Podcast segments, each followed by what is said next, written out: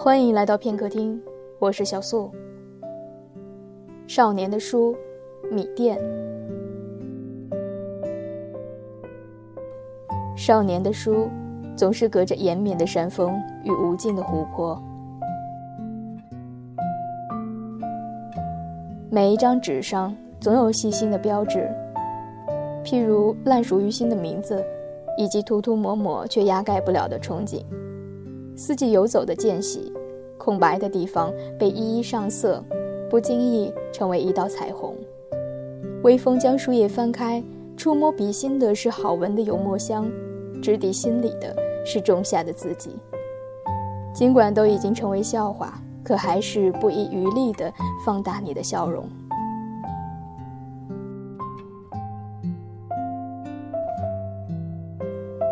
我想。止息不了回忆，翻江倒海地扑向自己，索性不如静默在这汹涌的温暖里，有些沉溺地淡忘了现实的脉搏，周遭的声音便是越走越远，仿佛我真的接近了过去，在未曾亲眼看见的隧道里，向现实挥手致别。假如我再也回不去，这不应验了我最渴望的事情？只是有点天马行空的幻想，仅是一刻钟后的钟声，便让时间穿梭了好多画面。我只是无能为力地放走所钟爱的景色，希冀的笑意归于平静，像暴风雨后靛蓝的海，不惊讶于幻想与现实的落差。美梦不都是易碎的临界点，而我往往甘愿深陷。少年的书总是记载着夏夜与凉薄的衣衫，岁月静好，感叹着自己也曾经拥有过，不舍得向别人分享任何一丝的细节，只得太阳烧红了云层，风吹乱头发的时候搬出来，才反复咀嚼。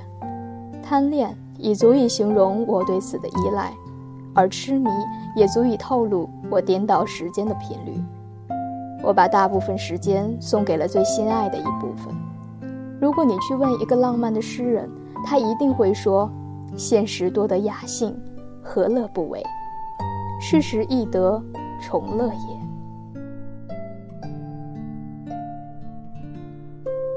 少年的书总有一个沙漏，在沙子流尽之前，悄无声息的结尾，以致我回头找不到任何结尾的痕迹。只得把怀念的时光提前，坚信那些逝去的都是我该阅读的。于是，少年的书总是缺少了一个署名，仿佛在旁观别人的故事。